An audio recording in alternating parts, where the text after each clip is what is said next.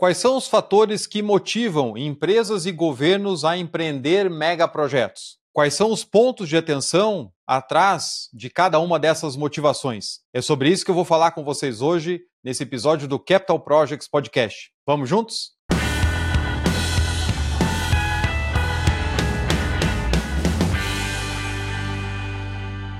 Olá, amigos do Capital Projects Podcast. Eu sou o André Schoma e estou aqui para mais uma conversa aberta sobre os desafios na gestão de projetos de capital. Você que é ouvinte ou espectador assíduo aqui do nosso canal, já sabe que nós lançamos o curso GPI FEL, Gestão de Projetos Industriais com o uso da metodologia FEL, depois de quase 11 meses de preparação aí desse novo treinamento que ficou show. Nós fizemos três lives abertas pelo YouTube, uma live secreta para quem se inscreveu e realmente foi um sucesso. Turma cheia e a próxima turma é só no ano que vem. Temos alunos aí do Brasil, da América do Norte, da Europa, profissionais que estão buscando aprimoramento nesse tema tão importante para qualquer projeto de construção, de engenharia, projetos industriais, projetos de infraestrutura. E essa vai ser a única turma aí de 2023, porque eu preparei de fato um conteúdo muito especial e já tem gente que está maratonando ali os conteúdos. Se você é daqueles ouvintes assíduos que escuta o episódio no primeiro dia, ainda dá tempo de garantir a sua vaga, porque as inscrições vão fechar hoje, quarta-feira, 27 de setembro, à meia-noite. Então, hoje é o último dia para você garantir a sua presença nessa turma, senão depois só em 2024, com outras condições, com outro preço. E eu já tenho recebido muitos feedbacks aqui dos alunos que estão fazendo as aulas, e em breve a gente vai marcar as masterclasses ao vivo que compõem o material do treinamento. Então sejam todos muito bem-vindos. Eu quero agradecer aqui de início nesse episódio tudo, todos que se inscreveram e todos que participaram das lives e deram seus feedbacks nos últimos dias. Realmente foram semanas muito especiais e eu conto com essa turma aí que a gente vai se encontrar ainda várias vezes ao longo dos próximos meses. Agora, bora para o episódio de hoje. Eu quero estender um pouquinho o que nós temos falado nos episódios anteriores, nós começamos a falar lá no episódio 126 sobre times de projetos, a importância de ter um time robusto, o que isso representa no resultado final, e realmente é um tema muito, muito relevante. E a gente vê que, às vezes, até por pressão de custo, isso não é um tema muito debatido em alguns grandes empreendimentos. Então, nós vemos seguidamente projetos de porte significativo, médio, grande ou mega projetos, que têm verbas ali de owner team, de gerenciamento, totalmente incompatíveis com o tamanho do empreendimento. Então, isso mostra ainda a barreira que nós temos de poder incorporar os times dos nossos projetos. Então, nós falamos isso lá no episódio 126. No 127, eu abordei três causas frequentes de fracassos em projetos, e logo depois que o episódio foi ao ar, eu já comecei a receber feedbacks do tipo assim: Poxa, André, parece que você estava nas últimas reuniões do meu projeto, porque aqui acontece acontece os três ao mesmo tempo e a gente sofre muito com isso. Os riscos são subestimados, parece que as pessoas não, não olham adequadamente e a gente vê isso semana após semana em projetos distintos. No episódio passado, você sabe bem, nós tivemos aí o professor Bent Flubier numa conversa aberta sobre as causas de fracassos em megaprojetos mas também falamos de como ter sucesso. Ele trouxe aqui várias, vários insights muito importantes. E eu quero saber o que você achou desse episódio. Já recebi vários feedbacks, mas está faltando o seu ainda. Eu quero saber. Você foi lá, assistiu, ouviu, o que, que achou? Foram meses e meses buscando uma data, e desde o começo do ano a gente está conversando. O professor Bent tem aparecido né, em vários eventos aí no mundo inteiro, porque o livro realmente é um best-seller mundial então, ele tem ido da Austrália aos Estados Unidos falar sobre essas causas de fracassos em projetos, e eu acredito que essa foi a primeira entrevista dele para o Brasil depois do lançamento desse best-seller. Então, realmente vale muito a pena. Eu lembro que esse livro vai ser traduzido para o português aparentemente até o final do ano, e ele vem com o título Como Tirar Megaprojetos do Papel e Torná-los um Sucesso, certo? Então fique ligado, porque ele vai aparecer. A hora que ele for traduzido, eu também vou vou comentar aqui no canal. Inclusive, o livro é tão bom que eu sorteei um exemplar na live de lançamento do curso na semana passada. Foi muito bacana. E também os dois primeiros inscritos no curso GPI FEL ganharam, cada um, vão ganhar ainda um exemplar aí dessa obra. E foi uma disputa acirradíssima, foi até interessante de ver os primeiros 5, 6, 7 inscritos, a diferença em alguns casos chegou a um segundo de uma posição para outra, então realmente mostrando o interesse das pessoas tanto no curso quanto em tentar garantir o livro. Então os dois primeiros aí em breve vão estar recebendo um exemplar do How Big Things Get Done, o novo livro do Ben Flubier e que foi objeto da nossa conversa aqui na semana passada. Eu vou deixar aqui na descrição desse episódio o link para esse livro, How Big Things Get Done, e também o link para o livro que serve como base para a nossa conversa de hoje, mais uma vez, que é o The Oxford Handbook of Mega Project Management. Esse livro é editado pelo Ben Flubier, que tem vários artigos de vários autores diferentes. Ainda voltando ao episódio passado, eu quero relembrar aqui quatro dicas que o professor Flubier deu para projetos de sucesso, para mega projetos de sucesso. Até para ver se você lembra e para a gente ir fixando, porque a gente fala muito de causas de fracasso, é muito importante também reforçar as causas de sucesso. Primeiro ponto que ele comentou é: comece pelo porquê. Parece o Simon Sinek, certo? Ou seja, foque nos benefícios. Ele falou isso no, no episódio, né? Focus on the benefits. Se você quer ter sucesso, foque nos benefícios. Porque Muitas vezes o desenvolvimento do projeto se perde de uma certa forma, onde algumas decisões que são tomadas não vão privilegiar o atingimento daqueles benefícios lá na frente. O segundo passo é que a gente viu lá no caso da Pixar, que eu achei muito interessante, como o processo iterativo, que é a base do FEL em você ir melhorando o projeto ao longo das fases, trazendo feedbacks, incorporando esses feedbacks e fazendo testes de baixo custo para que você possa testar o projeto antes de tomar as grandes decisões. E como é que nós fazemos esses testes? Tem vários fatores dentro do FEL.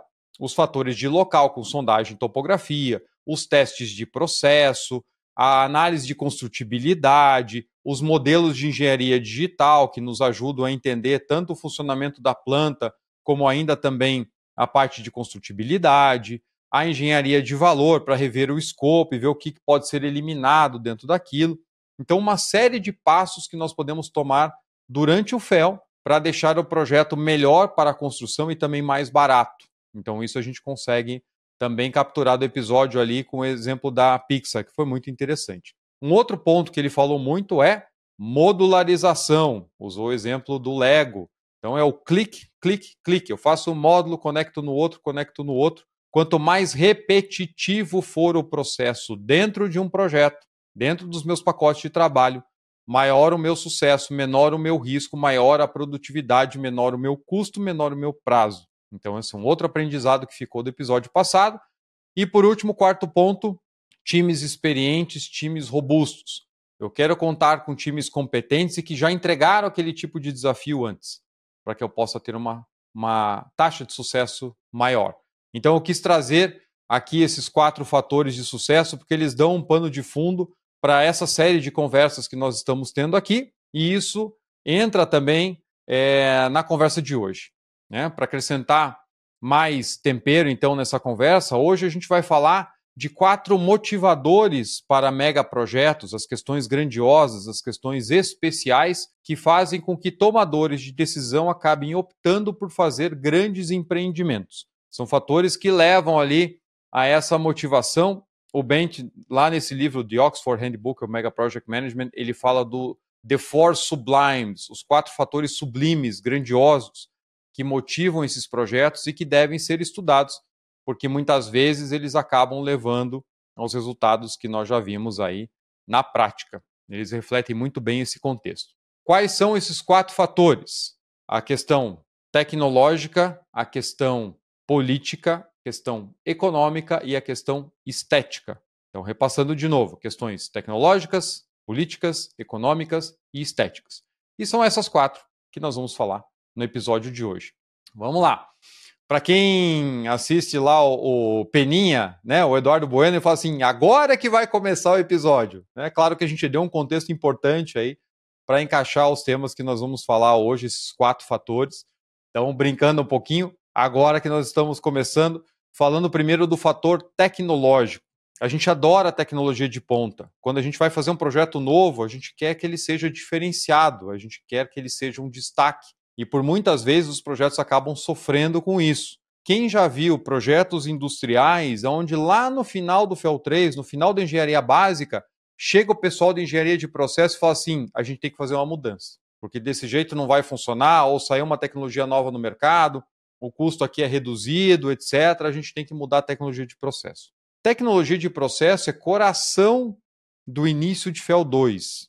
E dependendo do tamanho da decisão, é até parte de uma prática de incremento de valor de final de FEL 1 na análise de tecnologia. Então, isso provoca mudanças gigantescas dentro do projeto. Eu não quero deixar para resolver isso tardiamente. Então, sempre buscar por novas tecnologias tem esse fator de que eu preciso fazer isso logo no início, porque as implicações são muito grandes. Senão, no final, o projeto acaba atrasando e depois a planta até não tem a performance que eu quero. Por quê? Porque eu não domino aquela tecnologia de processo que eu estou utilizando. Mas isso também envolve questões que não necessariamente envolvem ali tecnologia de processo ou questões de software e sistemas. Quer ver? Quando eu vou fazer o prédio mais alto, a ponte mais longa, o viaduto mais alto, o maior aerogerador do mundo, o maior caminhão fora de estrada, a maior escavadeira, a mina mais profunda, tudo aquilo que sai do convencional e vai para um extremo significa que eu estou entrando num campo onde ninguém foi e isso vai, vai trazer os riscos que são inerentes a esse caso. Tudo que é o primeiro do tipo é mais complexo. Vocês lembram do caso aqui do Eurotúnel, por exemplo, os grandes problemas que eles tiveram para lidar com as questões geotécnicas e a produtividade de escavação que levou o projeto ao fracasso que ele, que ele foi em termos de business, certo? Está operando muito bem até hoje, etc. Só que é um projeto que provavelmente vai se pagar daqui a 100 anos e olhe lá. Em Curitiba, a gente tem um caso emblemático. Até na época, eu estava no meu curso técnico Edificações e uma construtora aqui da cidade lançou o projeto do que seria o primeiro prédio giratório, não sei se do mundo, do país com certeza, né? Mas aonde cada andar poderia girar de maneira independente, inclusive no sentido que fosse escolhido pelo morador. E aí foram diversos desafios, uma adesão baixa, um preço muito alto, uma questão até de, de construção complicada, naturalmente, e que acabou, entre vários outros fatores, virando um fracasso de vendas. A construtora passou por dificuldades depois, não só por conta desse empreendimento, quebrou e o prédio ficou abandonado. Então, muito cuidado para que a gente, de fato, não tente estender as fronteiras que são conhecidas sem ter a real noção dos riscos. Eu não estou dizendo aqui que a gente nunca deve buscar inovação. Só que eu preciso saber que um projeto que envolve algum tipo de inovação, ele tem que ser tratado de maneira muito mais cuidadosa, porque se a gente já tem taxas de fracassos muito grandes em projetos chamados convencionais, trazer projetos de novas tecnologias ou o primeiro do tipo, de, do que quer que seja, vai trazer desafios naturalmente maiores e isso tem que ser muito bem estudado. Vamos para o segundo fator, o fator político talvez esse seja o fator mais fácil da gente explicar, porque a gente fala aqui de maneira até repetida no canal a pressa que existe de executivos e de é, é, do poder público para que os projetos passem quase que diretamente para a execução. Isso leva ao chamado fast tracking, que é a sobreposição de fases. Você não completa o FEL antes de seguir para as fases seguintes, carregando as indefinições, carregando esses riscos para frente projetos que são mal planejados, que entram em obra, e a gente sabe que, se eu estou no ambiente público, o político precisa mostrar resultado em quatro anos. Ele não quer mostrar resultado pequeno. Mas, no ambiente privado, isso também acontece, porque às vezes o ciclo de vida de um executivo naquela posição também é relativamente curto.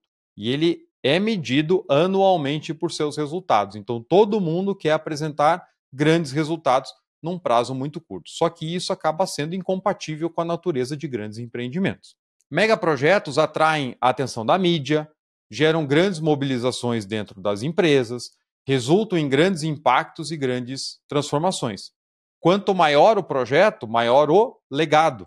Se esse legado for positivo, excelente, mas infelizmente, normalmente o legado ele é negativo.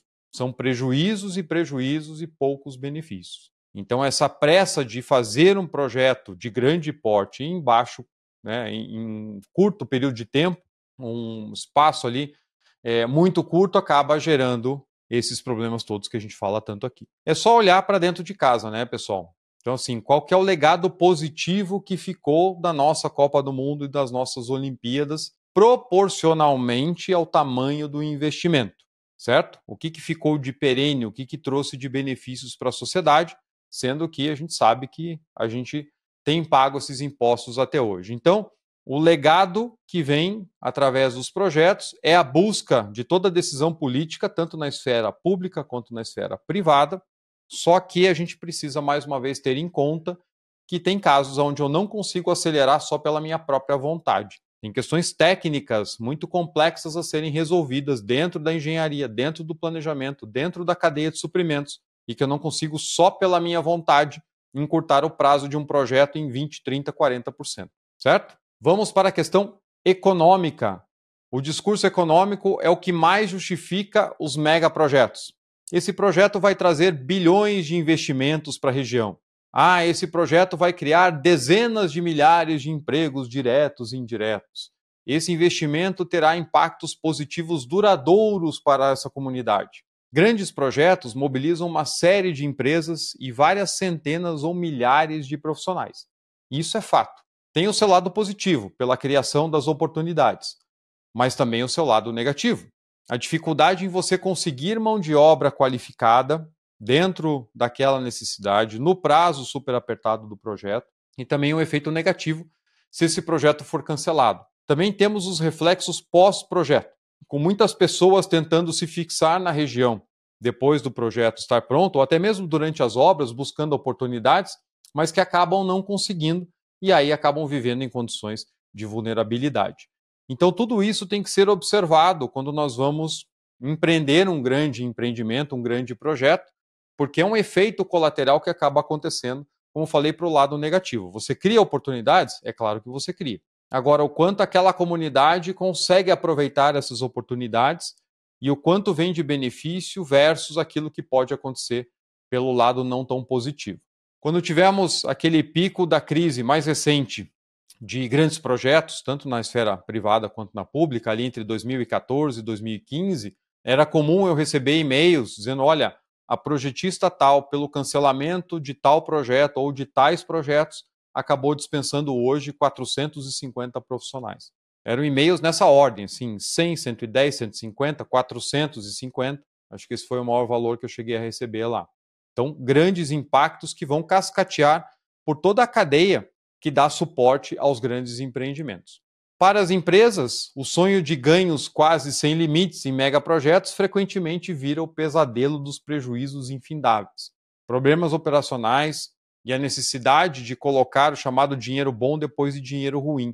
Os projetos para consertar projetos, porque você não chegou na capacidade nominal que tinha sido planejado porque o projeto tem vários problemas, porque ele atrasou, porque ele gastou muito mais. No caso de projetos públicos, é o pacato contribuinte que paga os boletos, isso não é só no Brasil, isso acontece no mundo inteiro. Ou seja, aquela visão de que o grande político vai fazer um grande empreendimento e depois, como a gente sabe, fica o resultado para o contribuinte pagar. Não é exclusividade nossa. E o último ponto, o quarto ponto dessa nossa conversa aqui é o fator estético quem não quer projetar e construir o prédio mais alto, nem que seja o prédio mais alto do Brasil. Quem não quer construir o Museu Guggenheim lá em Bilbao, como o Frank Gehry fez, que o professor Ben comentou aqui no episódio passado. Quem não quer construir a Opera House de Sydney, sem todo aquele pesadelo que a gente falou no episódio 88, um dos maiores desvios documentados em projetos, que foi o caso da Opera House. Acho que eu cheguei a citar em algum outro episódio que até as fundações que foram feitas antes, antes do problema das conchas ser solucionado tiveram que ser dinamitadas para que elas fossem refeitas da maneira correta ou da maneira definitiva depois que o projeto estrutural foi resolvido, porque a fundação estava sendo feita pela pressa, sem antes resolver a estrutura da cobertura. Quem não quer inaugurar a famosa Golden Gate lá nos Estados Unidos, ou o Museu do Amanhã no Rio de Janeiro, ou o Museu do Olho aqui do, do Oscar Niemeyer em Curitiba. É claro que isso fica, é, é, todo mundo fica bem na fita, bem na foto ao inaugurar um grande projeto como esse, ao projetar, ao construir um grande projeto como, como esses. Agora, buscar fatores estéticos tem o seu preço, porque alguns pontos serão incomuns aos demais projetos e aí muito mais difíceis de orçar, muito mais difíceis de resolver as questões técnicas. Eu lembro que eu assistia muito tempo atrás o caso do cubo d'água lá da Olimpíada de Pequim, onde foram feitas as competições de natação.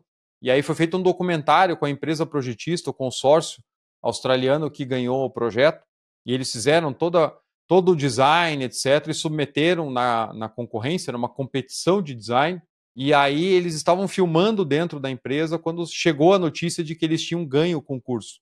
E ao invés de ver as pessoas comemorando de maneira efusiva, na verdade o que você via era o desespero do pessoal de engenharia, os projetistas da estrutura metálica, porque eles não tinham a menor noção de como fazer o projeto estrutural daquilo, para poder cumprir com a estética do local.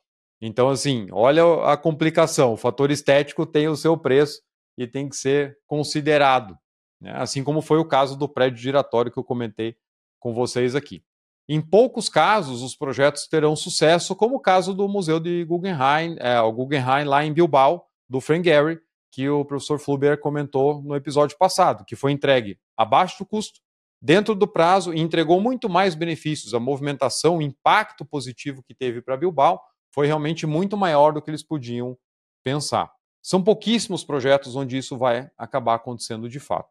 Nem sempre o mais bonito é o mais barato ou o mais rápido. Isso já é difícil entregar o feijão com arroz, quem diria fazer ali uma receita elaborada. Agora eu quero saber, isso tudo faz sentido para você?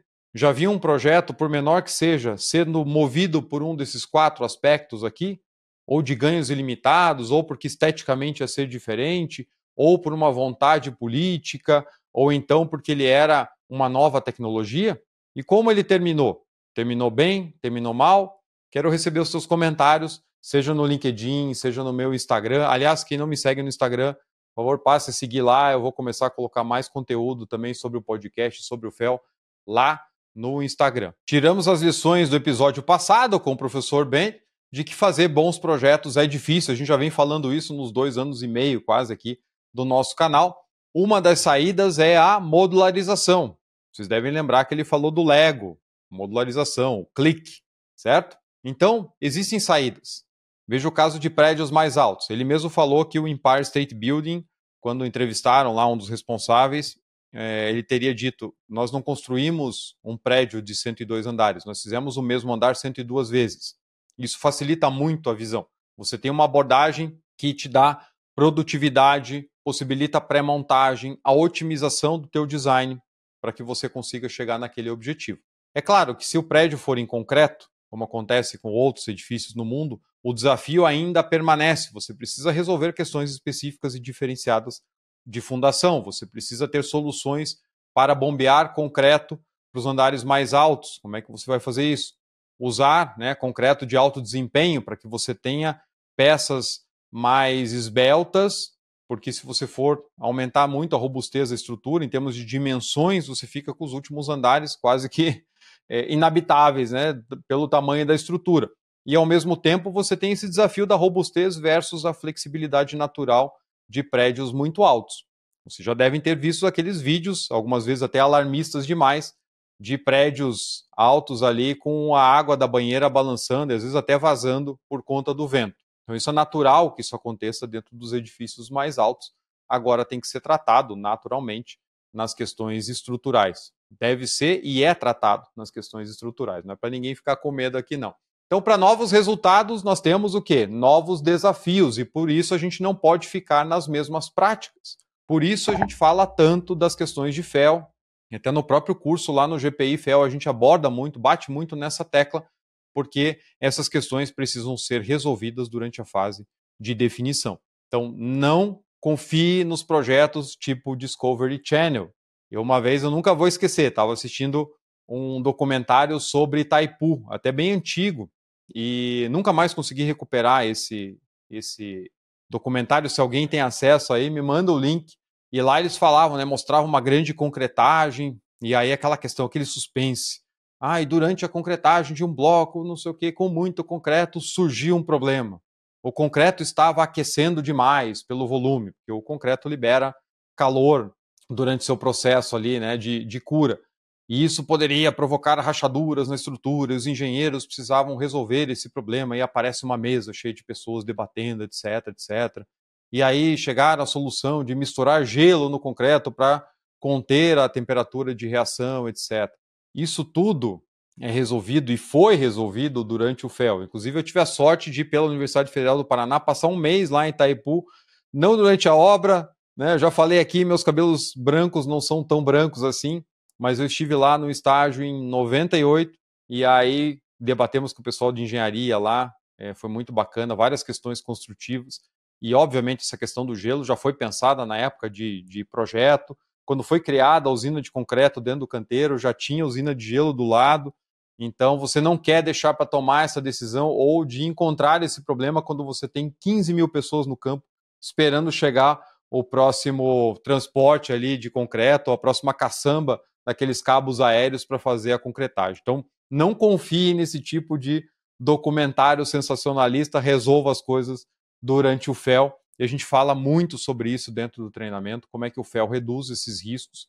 E você, como profissional de qualquer tipo de projeto de engenharia e construção, como você consegue se beneficiar desse conhecimento para ver aonde os inputs são mais eficazes dentro do projeto. É você tomar as decisões aonde elas custam menos e são muito mais rápidas e trazem o melhor impacto positivo para o seu projeto.